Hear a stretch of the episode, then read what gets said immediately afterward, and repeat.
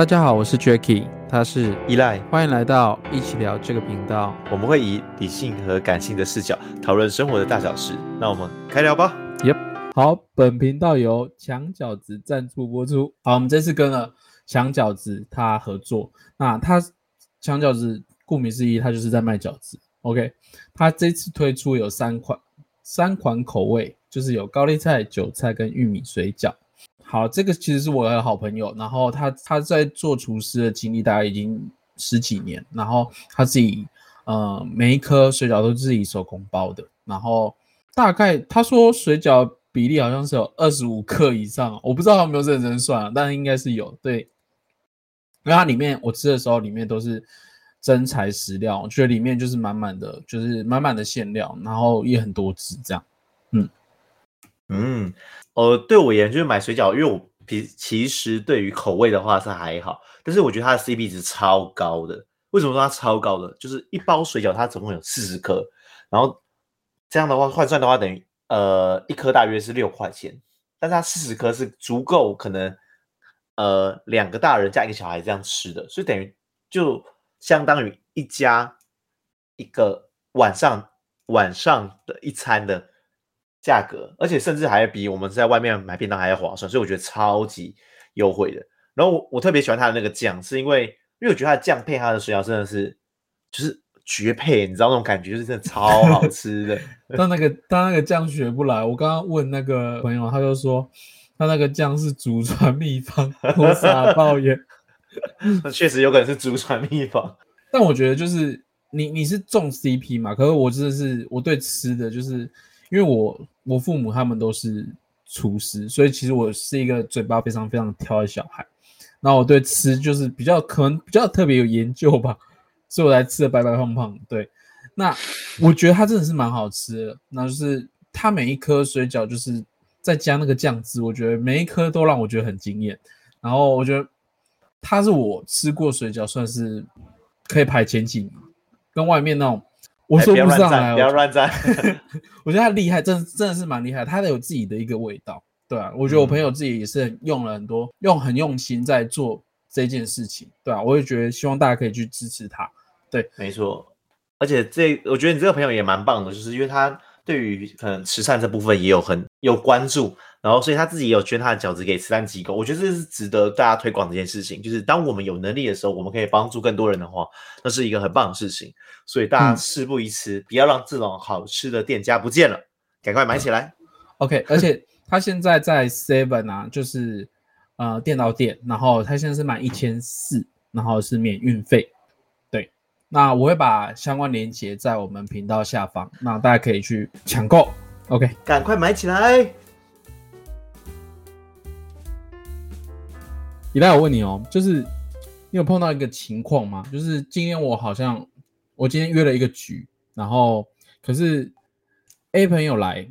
然后他可能会影响到另外一个 B 朋友，他可能会不来，然后甚至会生气，然后觉得哎，这个局为什么要约他来，然后导致我不来那种状况，我觉得这个感觉好像大家都会遇到。嗯，你有遇到这种状况吗？有是有，但我想先听看你那时候是怎么去解决这个方案，或是你自己的想法。我大概我会以就是我会应邀说，哎、欸，那个没有来，就是可能 A 没有来，然后把 B 也骗来，A 也骗来那种感觉。那他们两个看到不就生气？有时候会就是会弄巧成拙，但是我就是我会出于一个就是我想要去解决他们，然后。可能让他们可以做一个和解啊，那种状况。嗯，嗯，我的话其实对于这种事情，我有两种就是解决方案，就是一个比较表层，一个比较底层的方式。嗯、那呃，表层的话就是，其实假如我约 A，然后 B 会不开心的话，那我就会变成私底下约 A，但不跟 B 讲，然后或者是约 B 不跟 A 讲，就是我只会约一方，然后另另外一方是属于不知情的状况，但是。终究只是一个比较表层的方案啊，然后比较底层的方案是，我会觉得我就会直接约，我会直接说我就有约谁，我有约谁，然后他讲会不开心的话，我我其实不太会在乎。哦，是哦，因为其实对我而言，我在呃，他不开心的点是他自己的一些可能一些想法嘛，或者一些事件让他不开心。嗯哼，但对我而言的本质是，这是我朋友，然后另外一个也是我朋友，所以我重要的是判断哪一个才是我真正可以跟我走比较长久关系的朋友吧，而并不是要硬是把两个关系拉住。哦，可是我我反而跟你比较不一样，我会就是我会不希望就是团体中有任何一个人发生那种争执的感觉，我会就有点维护那个就是我们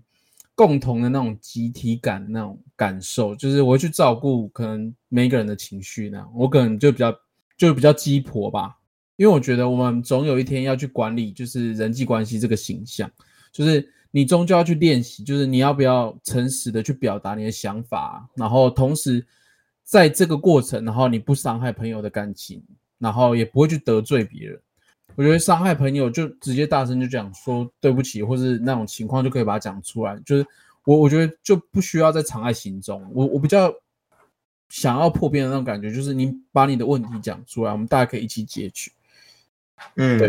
嗯，我觉得这样很好，就是因为我觉得。大家都是成年人了，其实可以直白把自己的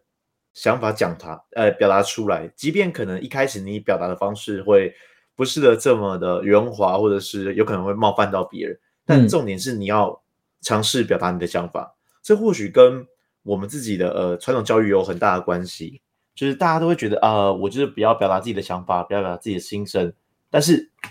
这个我我的部分就慢慢的不见了。这是一个很可惜的地方，嗯，因为这世界上除了你会在乎自己以外，其他人根本不会这么在乎。对啊，只有你自己会，嗯，对啊，所以一定要去懂得试着表达自己的想法。那假如是这样的话，我觉得是 OK 的啊。可是像你这样的，例如说你体恤了两边的朋友的想法，两边朋友的感受，那你自己呢？嗯，你不是就会有时候会有点呃，有可能会纠结说，嗯。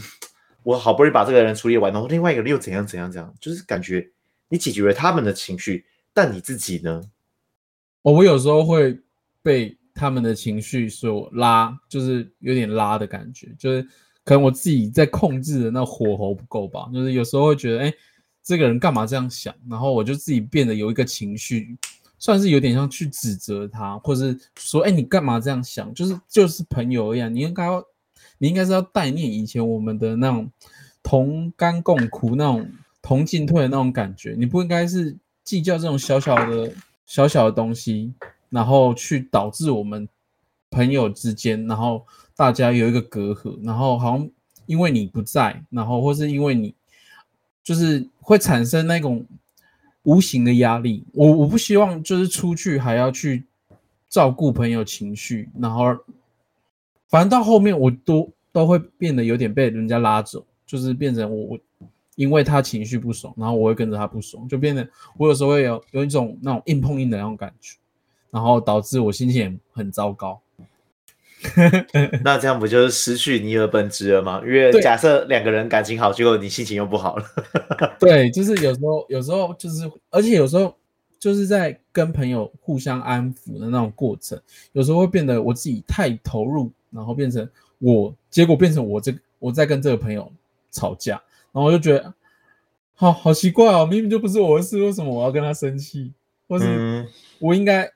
就是我觉得可能我把自己的地位，或是我自己的呃，在这个朋友群体的重量拉得太高，然后导致我就会觉得，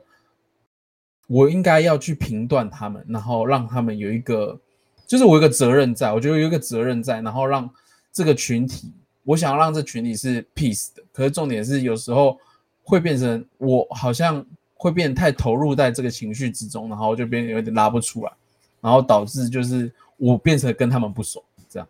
嗯嗯，这个这个其实蛮合理的啊，就是呃，因为毕竟每个人都是自己的剧本中的英雄，嗯、那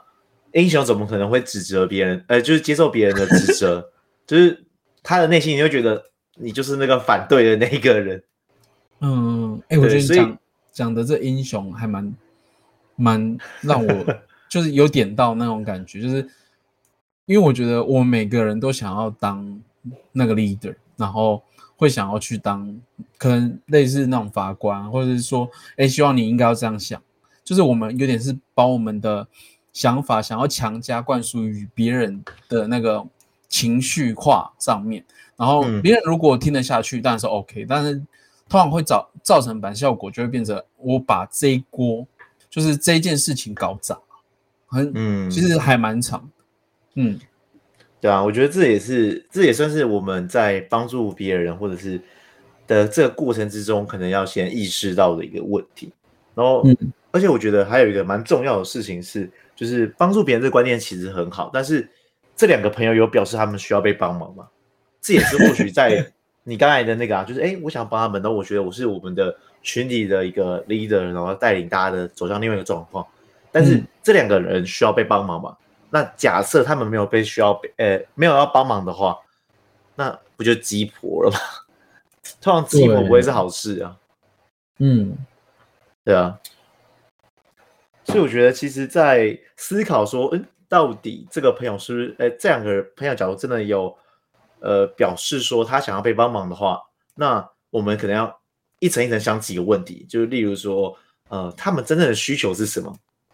其实这个讲白话一点，就是，呃，这两个朋友，我相信他们没有那么的不聪明，他们一定都知道对方所在意的点是什么，嗯，然后也知道对方什么东西冒犯了自己，但是他们却不愿意道歉，或者是。化解这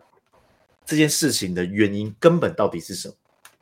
哎，对啊，其实我觉得我蛮问号的。我会觉得啊，你有事就讲就好，你干嘛要藏在心中？或是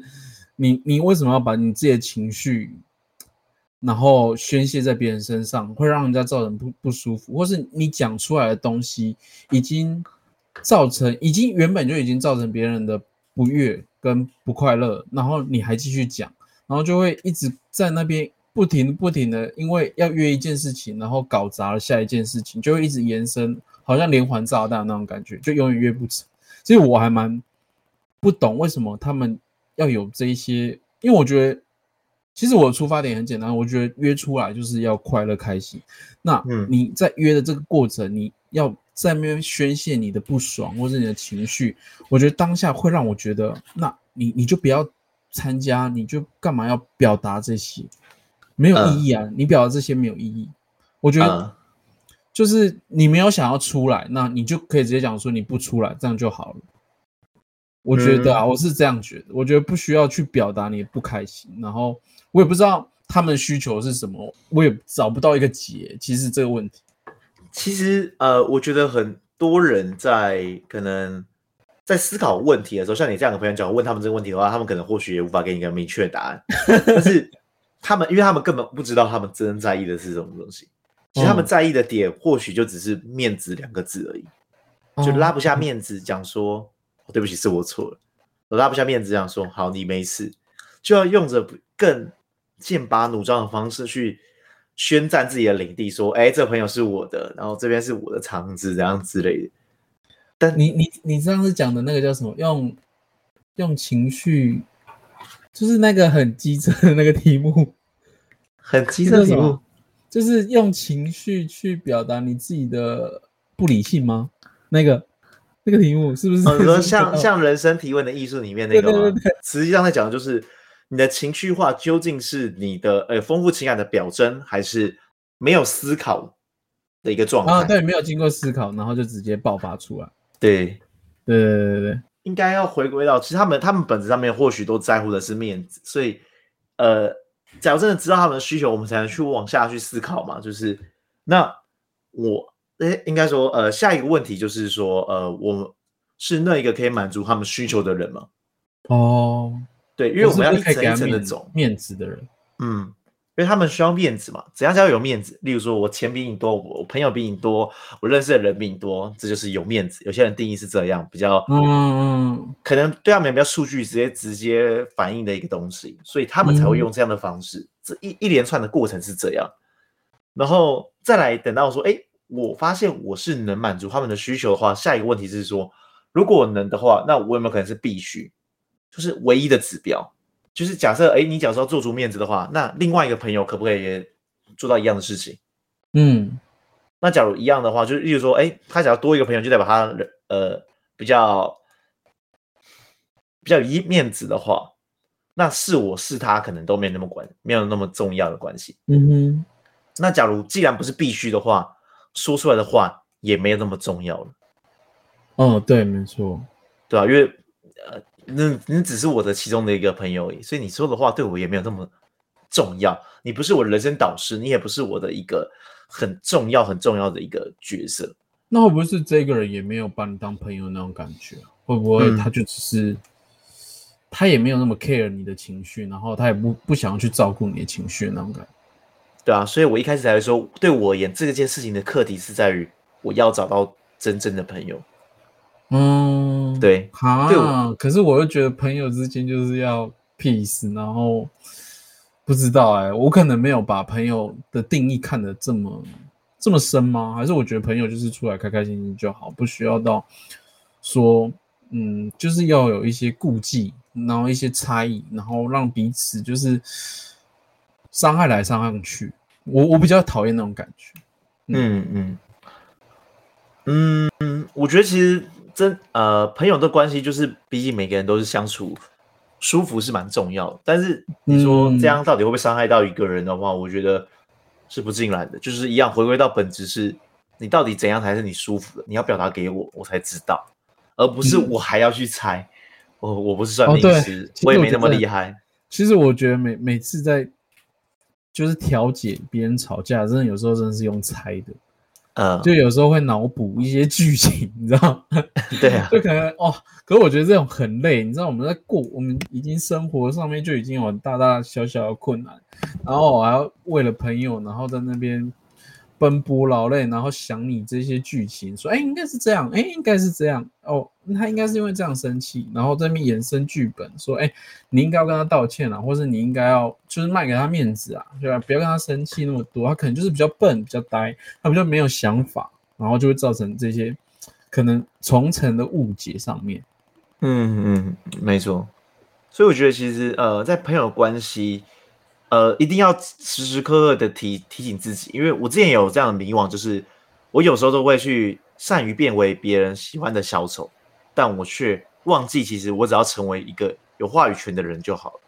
你成为一个重要、有能力、有话语权的人，别人才会真正的去思考你所讲的每一句话，然后并且说，呃，其实你讲的分析是有重，呃，是重要的，是对的，那他才会说，嗯、哦，其实或许是我的认知有点小小的需要修改的地方而已。我不用不会去说一个人其实他的想法是错的，重要的是我会去跟他分享说，其实我看到世界是这样。那我不知道跟你的想法是不是可以融合成一个更更广阔的一个景象。实在是我们在追求人生的道路中，为什么我们需要认识这么多的朋友，认识这么多的不同的人？无不外乎就只是为了把我们的认知的边界拉到越来越大而已。哦，对，我觉得这样想法蛮好的。所以到呃最后一个问题就是，当我们，哎，我们已经知道我们我们能帮助他们，或者我们不能帮助他们的话，最后一个问题是，有必要一定是我去满足他们这个的需求吗？就是因为像假设你们这个朋友真的真的他们的核心问题是面子的话，那也不需要我去操心，所以你也不用去这么烦心纠结说，哦，我一定要讨好谁，讨好谁，讨好谁，因为他们会找到他们的方式去讨好自己的。他们会找到更多的朋友去宣战他们的地盘的。我觉得你讲的没错，但是就会担忧啊，就会希望 不不要不要不要吵架，就出来开开心心就好。就我有时候会这样想，就是啊，可能我比较那种和善大使吧，我可能可以拿和平奖之类的人。我觉得这是好事啊，就是你希望一个群体变好，群体和谐，这是一件好事。嗯，但。重要的不是专注是如何和谐，专注的是你出现就要让这个这个场地的人都和谐，嗯，是不一样的。一个是我去讨好他们，嗯，让他们和谐；另外一个是他们知道我来了就要听我的那种感觉。嗯，这样我觉得后者蛮棒的，对吧？因为你这样会专注的是在自我提升啊，我让我自己成为言之有物的人，嗯，让我成为一个朋友之中最了解这个世界最多的人。当然，别人就会想要听你讲话了。嗯，这样也蛮厉害的，好像可以朝这方向前进。啊、嗯，只是为什么你最近突然在想这个问题啊？哦，没有，因为我最近朋友他们就吵来吵去，然后 我就我就跳进火坑，然后跟他们。我本来想说用激将法，你知道吗？结果激将法失败，就变成变成我就跟别人，就是变成我朋友跑来跟我讲说：“哎、欸，你不该。”你不该用你的情绪去讲这些事情。然后我就会，我就我就想说，哦，我好像把事情揽在我自己身上，就明明就不是我去吵架的事情，然后变在我身上，我就天哪，怎么会变这样？我就突然想到说，哎，朋友这件事情是，我们干嘛要去？我前阵子就有在想说，我们干嘛每一次讲出来的话都要去迎合别人？其实也是在这个部分，就是我我想要做自己，没错。哎，应该说，我得出一个结论，嗯，就是说，我们都想做自己，没错。但是做自己的当下，你有没有让彼此是舒服的状况？然后应该是伤害到朋友的时候，你就说对不起嘛。然后而不是你觉得做自己这一件事情是没错，然后。这也不是你伤害朋友的那种借口，我觉得我当下的结结论，自己体验出来的结论是这样。嗯嗯，其实你那时候在问我这个问题的时候，我其实在想了一个点，就跟我们前几天在聊换位思考很像。但是其实后来我在想换位思考这个议题的时候，它其实不仅是我们切换成对方的视角去了解这个事情，而是我们要去思考是这一类人会怎么思考。因为当你把这一类人都归纳成一个比较大的一个局观的时候，你就会想，哦，他们可能会在意的面向到底归咎在哪个地方？那他们才可能找到他们底层的一个核心逻辑。嗯哼，对。那这样子会被这种我们在猜他们的想法，但你不觉得有时候像我朋友那时候就跟我讲说，你要去跟他对不起，但是我就说他知道我是在开玩笑，我不该，我不，我不需要去对不起。可是我朋友就一直有点像是那种施加压力法吧，然后就会让我觉得哦，好，那我就说对不起，然后我就跟他说对不起。那我朋友就说他没有这个想法，然后当下我我就会觉得我干嘛因为你的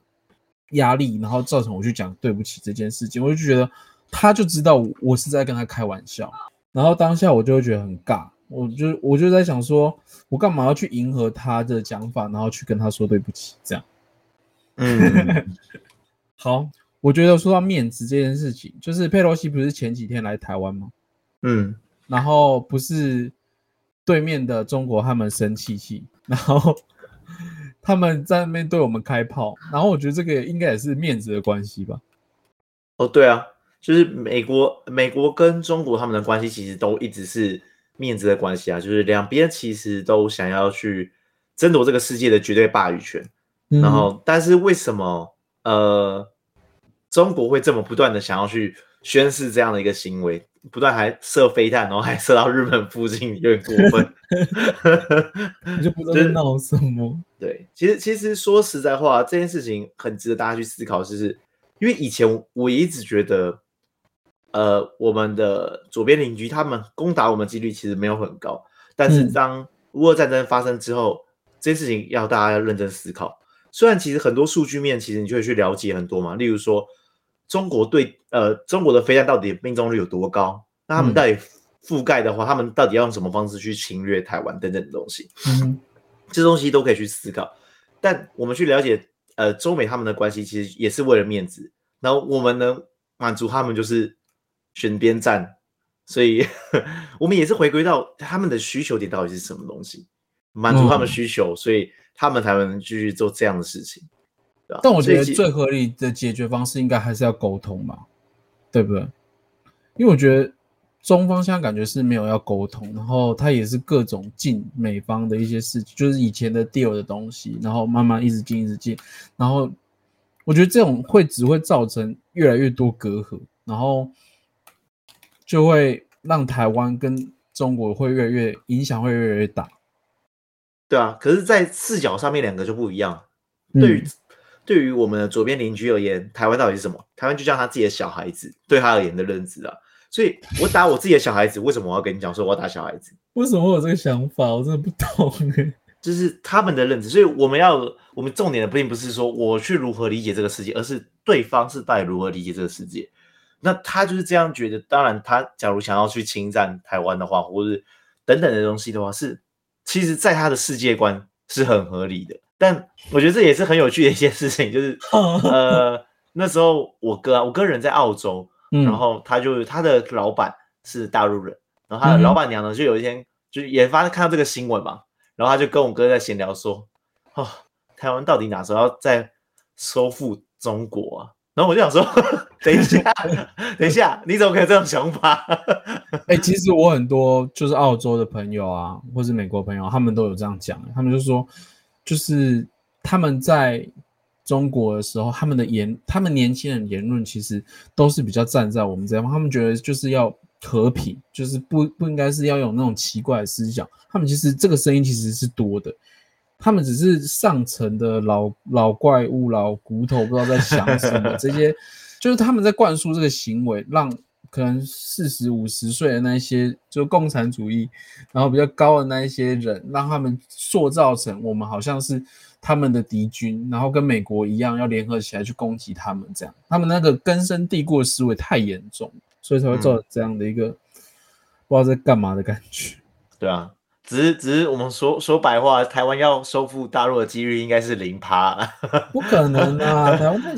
太我觉得，我觉得，我我是不希望。其实，其实为什么要谈论这是我，我觉得不希望有战争。然后，我也觉得我们台湾自己要找出自己的，嗯，就是一条路吧。我觉得应该要要要去沟通，然后不应该是，我觉得尝试理解没错，但是如果理解到。你没有真的没有办法理解，我觉得台湾应应该也要选边站，然后也要站。嗯、我觉得台湾在各个国家应该是有一些资本可以去站得住脚对啊？我觉得我们立场其实是蛮蛮正确的。我觉得也没有什么一独裁什么。其实对我而言，就是我其实在思考就是台海这件议题的时候啊，嗯，我我其实蛮希望就是最理想 idol 下就是大陆跟台湾还有。就是大陆跟台湾，他们其实是可以共存的，因为其实大陆跟台湾他们的优势是截然不同。但是大陆结合台湾，还有甚至他们香港的优势的话，呃，其实认真讲是可以撼动到美国的。对啊，其实我觉得是很强大的，我觉得是帝国状态。觉得不该是纷争，然后而是和平共处，然后达到双赢的那种概念，对吧、啊？因为矫正是这样做的话，哇，那很恐怖诶。以台湾的科技。大陆的人力，然后跟香港的金融干，他们这个是一个绝对的黄金组合。下一个，下一个美国，这个绝对是有办法去撼动到美国的资本主义，这是很危险。对于美国，他们才会想要去做这样的东西。所以，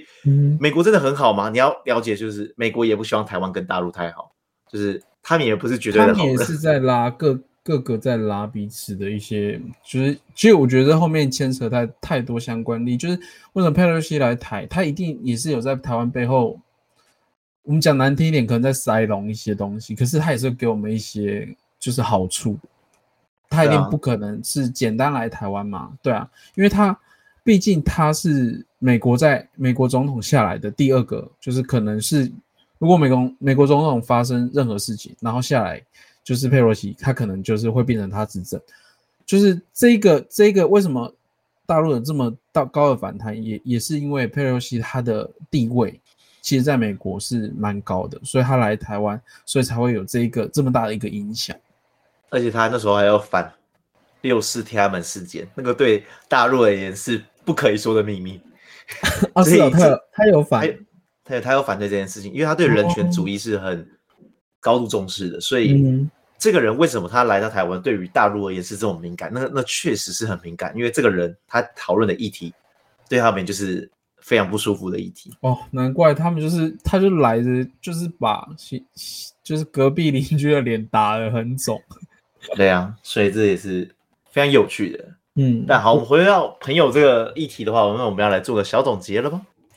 ？OK，呃，我觉得。不论是朋友或者是国家，大家不要去抱怨说哦很糟糕，发生什么事情等等的东西。我觉得马克吐温说这句话就很蛮棒，就是说让你陷入困境的并不是这个世界，真正让你陷入困境的是这个世界最终并非你所想象。这也是大家会之所以感觉到不舒服，然后对这个世界充满抱怨、不适等等的原因，就是因为你发现了，因为你越了解这个世界，发现这世界跟我想象的完全不一样。对，答案绝对会是不一样，但你需要的是了解这世界，而不是这个世界了解你。哦，哎，我觉得，我觉得你这句话，就延续你这句话，我觉得就是我们要去接受，然后去采纳别人意见，然后把把它变成我们自己的一些，我们自己的一些价值观、道德观，然后让我们就是这个世界会更和平。好，这是我们的 EP 四十三，也希望大家会喜欢本频道周二准时更新。我们两个什么议题都可以聊，如果想要说什么，我们可以加入我们的 Instagram，跟我们一起讨论一些，跟我们一起讨论一些有趣的事情，让生活在对话中慢慢成长。那也欢迎大家在各大平台底下留言评分，我们很期待跟你们的相遇的，拜拜，See you。